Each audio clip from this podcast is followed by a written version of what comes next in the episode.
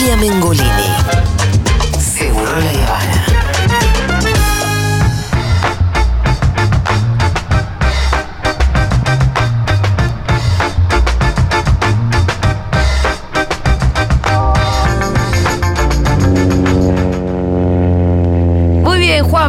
Estamos arriba del Ya estamos en el avioncito. Sí, ¿A estamos dónde en el aire. Paramos primero en Ecuador. Ecuador, acá vino un señor que se sentó en el lugar donde está ahora Fito Mendoza Sí. Paz, eh, dio una entrevista. Sí. Eh, y acaba de ganar una elección, ¿no? Podríamos decir que trae suerte este. Este programa. Este- como, como Mirta. Como Mirta, también hay que decir que un mundo de sensaciones. Tiene un entre- botoncito, Diego. Entrevistó en su momento a Pavel Muñoz, eh, A ver. al nuevo alcalde.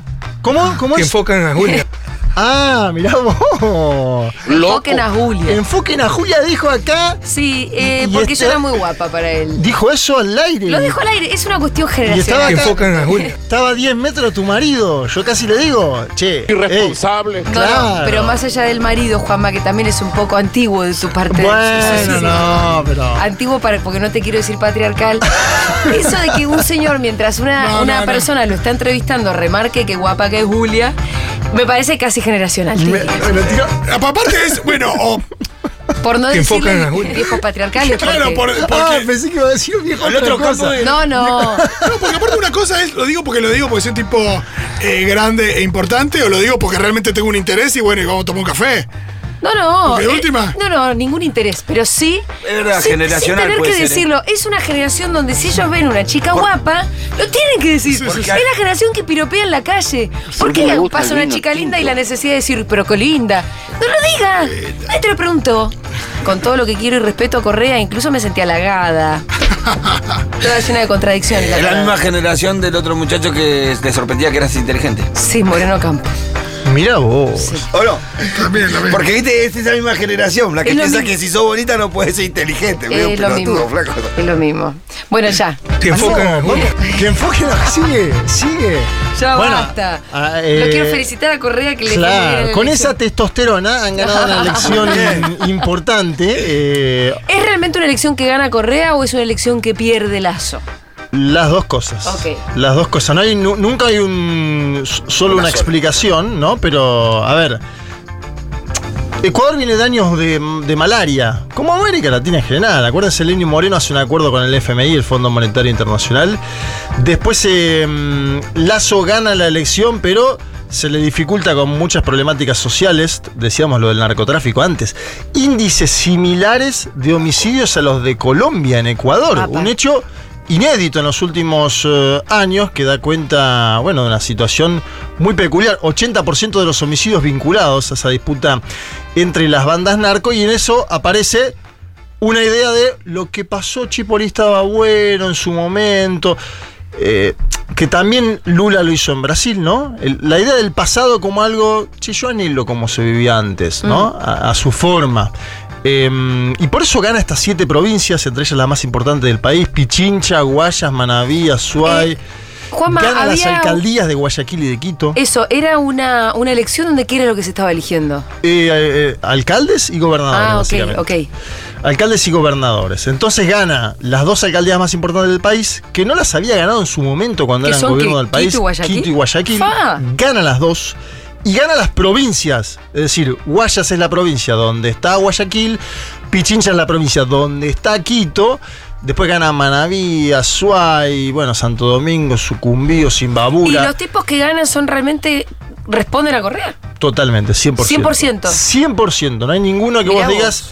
De hecho, Pavel Muñoz, que es uno de los grandes ganadores, que es el alcalde electo de Quito, la ciudad más importante, obviamente, por peso político, del Ecuador, ganó con un discurso. Mira, te voy a pasar un audio que lo traje especialmente porque él dice: La verdad, nosotros ganamos porque la gente efectivamente tenía nostalgia de lo, de lo que dejó de pasar. Dice en un momento: Mira, la gente votó con bronca por lo que pasa. Y con nostalgia por lo que dejó de pasar. Me parece una buena frase que puede sintetizar 2015. el momento Do- actual. 2019, digo. 2019. Argentina. Sí, Argentina 2019, obviamente ahí hubo una deriva más compleja para explicar en términos, ¿no? De lo que fue el, el gobierno al frente de todos y a, y a futuro. Sí, pero me parece que en el, el 2019 la gente votaba enojada por lo que era Macri y con nostalgia por lo que fue Cristina. ¿Querés escucharlo? Mira, vamos a escuchar a Pavel Muñoz, el alcalde electo de Quito, que también estuvo en un mundo de sensaciones entrevistado tiempo atrás, hablando sobre el propósito de las élites ecuatorianas en los últimos años. A ver. Ecuador es de los países que, se, que termina siendo emblemático en estos últimos seis años, en donde el propósito de las élites de la derecha no es avanzar, es retroceder. Pero es un propósito no velado, es un propósito dicho, es un propósito claro. explícito. Uh -huh. ¿Por qué digo esto? Porque tú puedes decir que un gobierno se marque el tema de avanzar, prosperar, bienestar, construir buen, buen vivir, como lo hicimos nosotros. No, aquí los dos últimos gobiernos se plantearon el propósito de descorreizar. Yeah. ¿ya?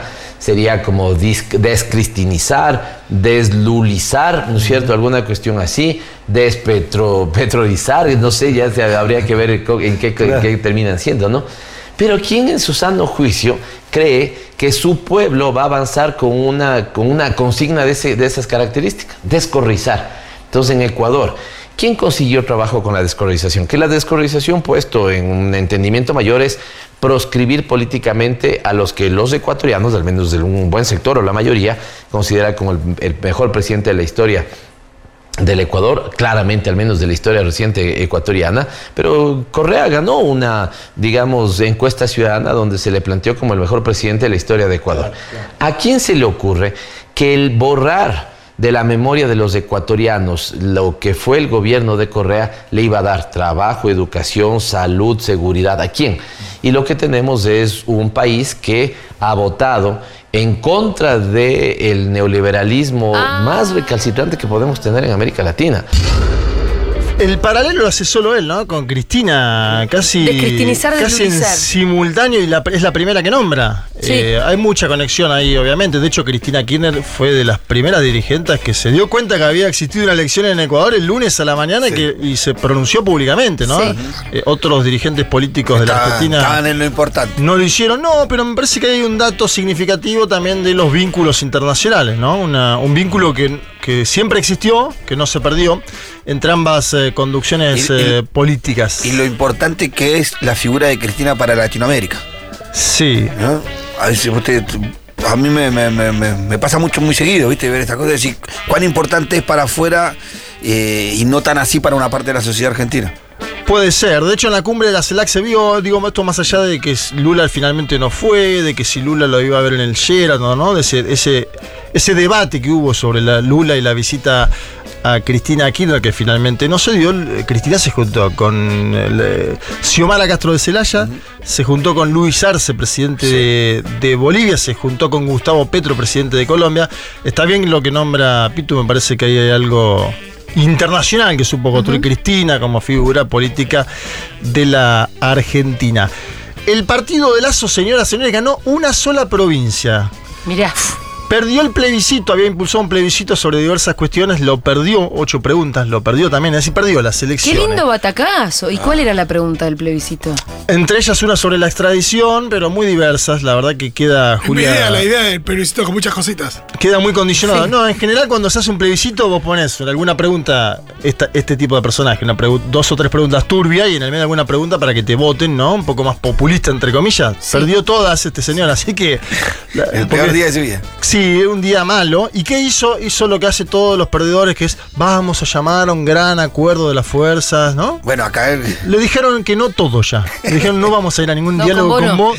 Con vos no, sí, porque. Vos lo tenés, vos lo tenés eh, a Correa persiguiéndolo para meterlo claro, en cana. El chabón tiene que hacer campaña de Bélgica. Sí. ¿Qué acuerdo querés ahora? Y bueno, pero él ahora quiere acuerdo, como todo el que mirá está vos. contra las cuerdas quiere acuerdo. Ah, mira ¿no? vos. Eh, esto es así, bueno, esto es así. Bien. Por, lo menos no se, antes. por lo menos no se enojó con el electorado con Macri cuando, como Macri cuando perdió acá. ¿viste? ¿Te acordás? Sí, no, nos salía a retar a todos. Nos mandó a dormir. ¿Qué hicieron? ¿no? Vayan, Vayan, a, dormir. a dormir y dejen de hacer lío, muchachos. ¿Cómo votan así? Vamos. Y encima le despegó el dólar, a la mierda. lo que hay que ver de la elección de Ecuador esta es que hay una especie de voto castigo en todo el continente que va girando tan velozmente ¿eh? que no nos damos cuenta, ¿no? Porque Lazo en su momento a Lazo lo votaron hace dos años las y los ecuatorianos. Y ahora están diciendo, no, a este gobierno lo impugnamos sí, un voto también. al anterior. La hay un, voto castigo. Hay un voto castigo, pero eh, que ya no es solo al gobierno eh, anterior como un proceso largo, es a un gobierno que tuvo, que está po- hace poco tiempo, eso quiero marcar, ¿no? Es un gobierno.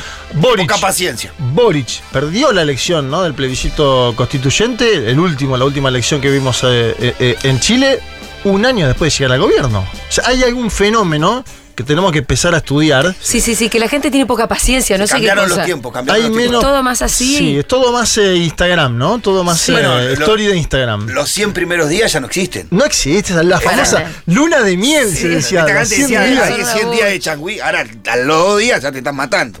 Exacto, sí señor. Bueno, vamos a Perú, que bueno, esto es bien interesante lo que pasa en Perú, interesante en el sentido político, la verdad que es lastimoso eh, lo que está pasando en términos sociales. Habló Pedro Castillo, Peter Castel, Peter Castell. desde la cárcel a un ¿y medio llamado El Salto. Eso te iba a preguntar a través de qué. Aparentemente le mandaron las preguntas y él las pudo contestar Ah. en un papel, ¿no? No tenemos la voz de él. No, la voz de Pedro Castillo no está. Pedro Castillo dice, todo el problema tiene que ver con el litio. El imperialismo quiere el litio y mi gobierno quería darle el litio al pueblo, dice. Perú tiene litio en la zona de eh, Puno, que es una donde hay- están las movilizaciones ahora contra Dina Boluarte. Y esa declaración es importante por lo que decía el Pitu antes. Acuérdense que la jefa del Comando Sur, estoy hablando de Laura Richardson, habló de la importancia del litio en América Latina y dijo el triángulo del litio. Nuestro- litio. Bolivia, Chile, Argentina. Dijo nuestro. Dijo nuestro. Nuestro, nuestro objetivo. Y acuérdense además que Evo, Ubicate, loca. Evo Morales, cuando le En hacen nuestra. el golpe, Evo Morales, cuando le hacen el golpe, ¿qué dice? Eh, hicieron el golpe por el litio. Y tiene ahí un intercambio con Elon Musk, ¿se acuerdan? recurso. Vamos a hacer todos los golpes que queramos. Elon Musk decía, vamos a hacer los golpes que tengamos ganas, ¿no? Sí, sí, sí. Para los autos Tesla.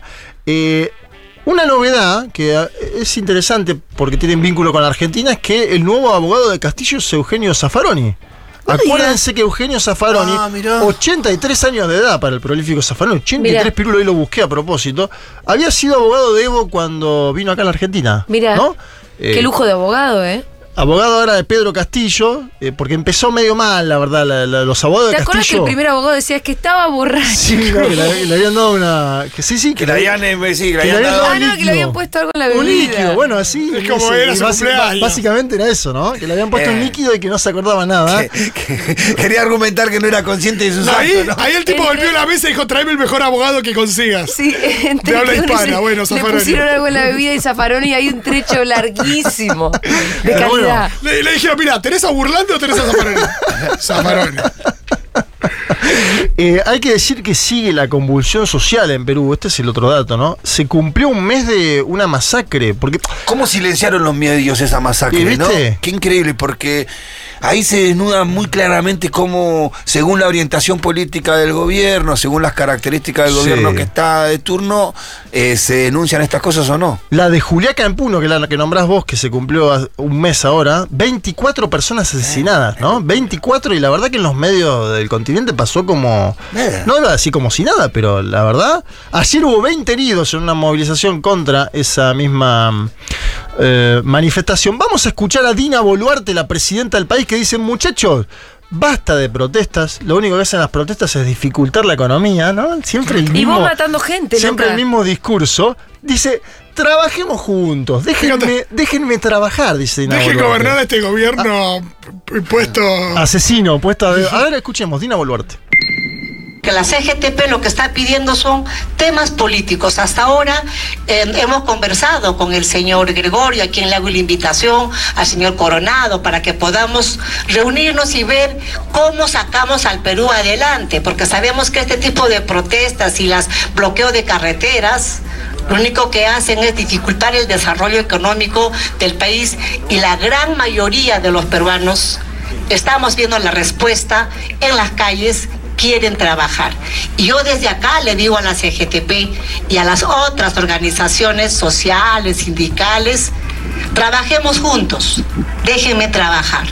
El tema político, pues que lo resuelvan los políticos cuando lleguen seguramente la campaña electoral. Pero ahora, señores de la CGTP, sentémonos, conversémonos y pongamos la agenda país por delante. Muchas gracias. Dios. Los políticos. Un tipo de Amelia Renata, pero a cargo de un país. Siendo Che, presidenta. Che, la está Janine añezando un Sí, poco, ¿no? mal. Pero yo creo que Janine Áñez se sentía más de la clase política que ella, porque ella dice que lo solucionan los políticos como si ella fuera Pero qué cachivada. columnista deportiva, ¿no?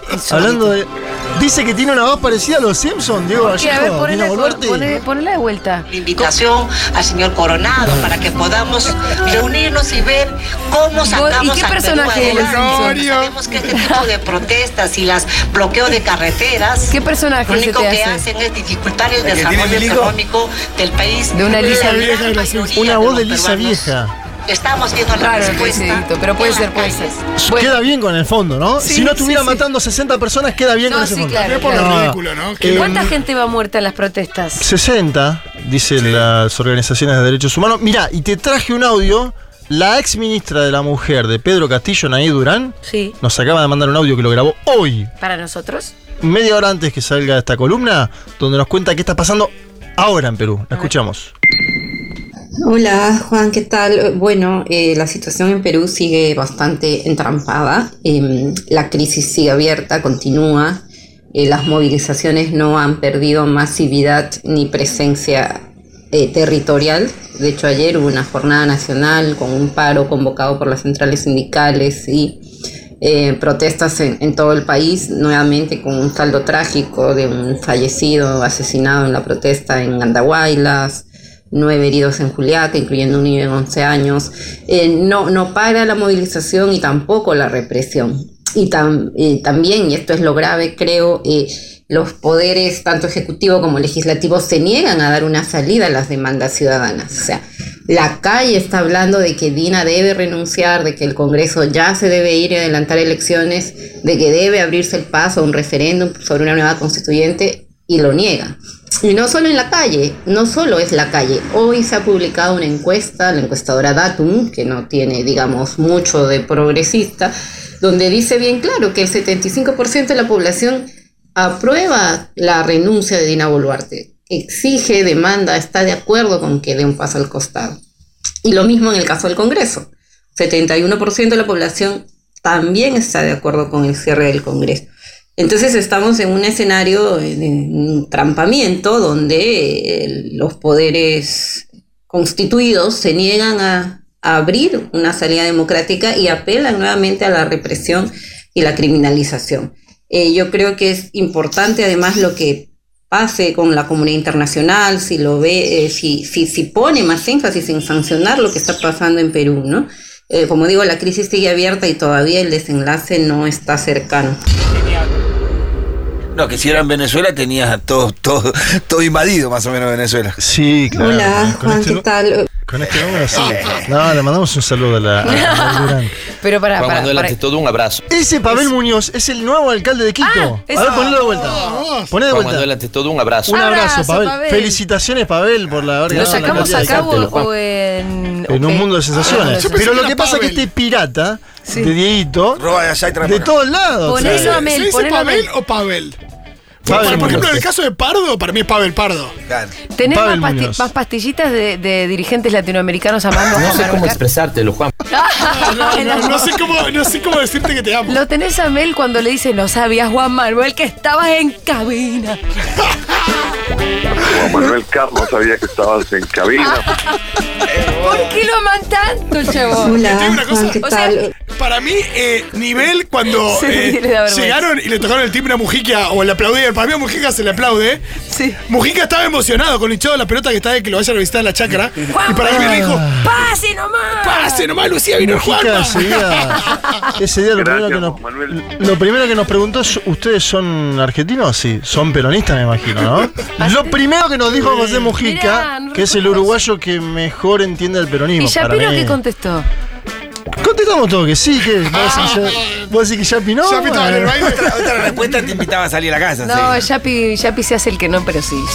Ese, ese, ese. No, sí, Yapi, pero no. Vamos en el último avión, señoras, señores. Estamos yendo a Washington. Washington, D.C. No me dejan entrar. Claro. ¿No te dejan entrar? Y no. A Japón tampoco. Ya por segunda vez me dijeron que no.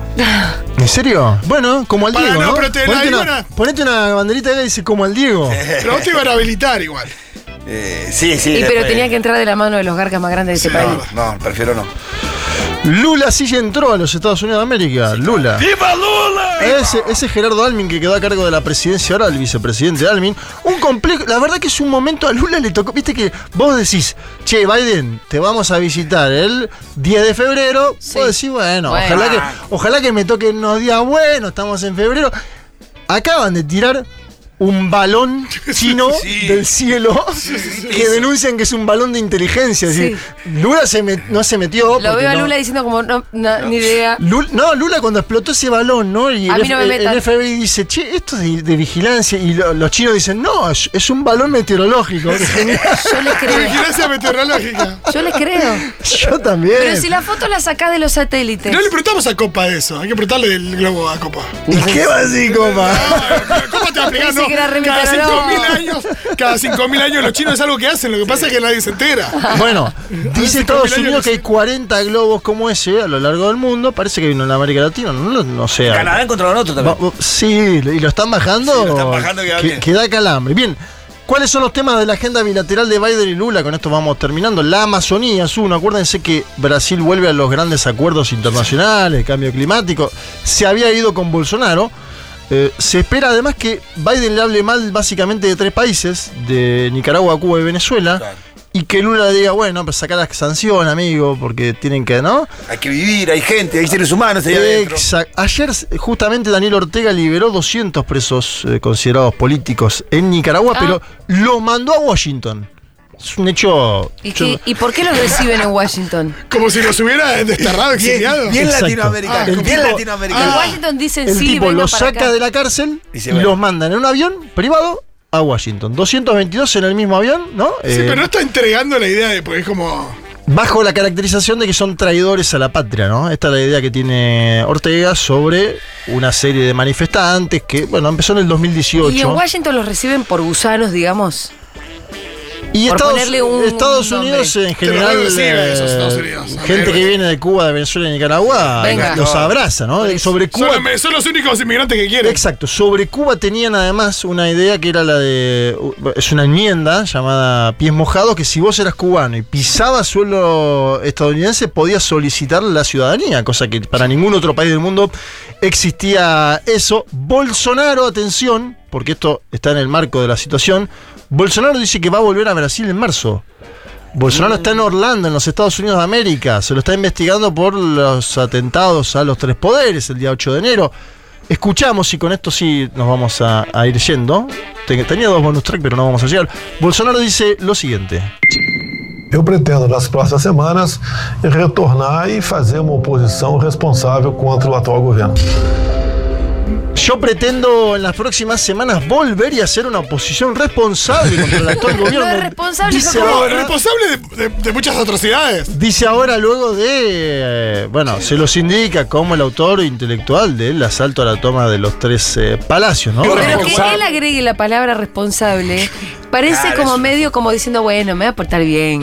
Sí, sí, déjenme entrar, ¿no? Lula, déjame entrar. Lula. Te juro Bueno, que no voy a ser macana. Primero ingresó al país Michelle Bolsonaro, que ya está en Brasil, ¿no? Eh, Hijo. No, no, la mujer, La mujer, Michelle la mujer. Bolsonaro, la mujer Los de hijos Bolsonaro. En su- no, los hijos no. Esa es hay, una uno- señal. hay un hijo que sí, que porque tomó posesión en su cargo. No, no, Pero no, el otro no, no. no, no, no, no. Vos decís que vuelve a eso me refiero. ¿Quién? Bolsonaro. Jair Mesías Bolsonaro él dice que va a volver, vamos a ver. bueno. Uno tendería a creer que las investigaciones eh, van a avanzar sobre lo que pasó el 8 de enero y todos los caminos conducen ahí, ¿no? Eh, todos los caminos conducen a Jair eh, Mesías eh, Bolsonaro. Con esto ya estábamos. Bien, estamos. Eh, mm, gracias, Juan Manuel. Mandó, pará, mandó Canela Crespo, que nos escucha siempre. Sí. ¿Otra? De, de Bolivia. Canela. Hola, Juan, No, ¿qué no, tal? no. Manda información, dice, porque lo que dijo el Pitu, dice, sobre la producción de cocaína, los tres países que más producen son Colombia, Perú y Bolivia, en ese orden, dice. Ah. Y dice, una de las movidas diplomáticas más lindas que hizo Bolivia sobre el tema fue salirse de la convención de estupefacientes y volver a entrar con la reserva de prohibición de coca por su uso tradicional Claro. en Akujiku, que supuestamente es mascar la coca, o que entiendo que es mascar la Sí, coca, más o menos en el año 2008. Así que agradecemos a las y los Gracias. oyentes que tenemos, entre ellos eh, Canela Crespo desde Bolivia. Le mandamos un abrazo fuerte. Eh, Juanma, te vemos el viernes que viene. El viernes que viene aquí estaremos. ¿Cuándo empieza un mundo de sensaciones? Es lo que todo el mundo se pregunta. Y en marzo, En nosotros. marzo. eh, Porque yo te digo, todo enero y ya gran parte de febrero, la gente se guió por lo que escuchaba los miércoles, en el lado B. De un mundo de sensaciones. Yo, eh, mira, yo escuché, el otro día escuché que hay un señor que tiene 508 nietos, ¿no? Lo escuché, lo escucho al, al Impos. Sí. Ahí está. Ahí está, ahí está, Ahí se apareció por la tensión. ventana. Apareció, ¿no? Tensión, hay tensión en el Tensión. estudio. Y bien amigos, y bien amigos. Chao, Juanma, hasta el viernes. Chao, chiques.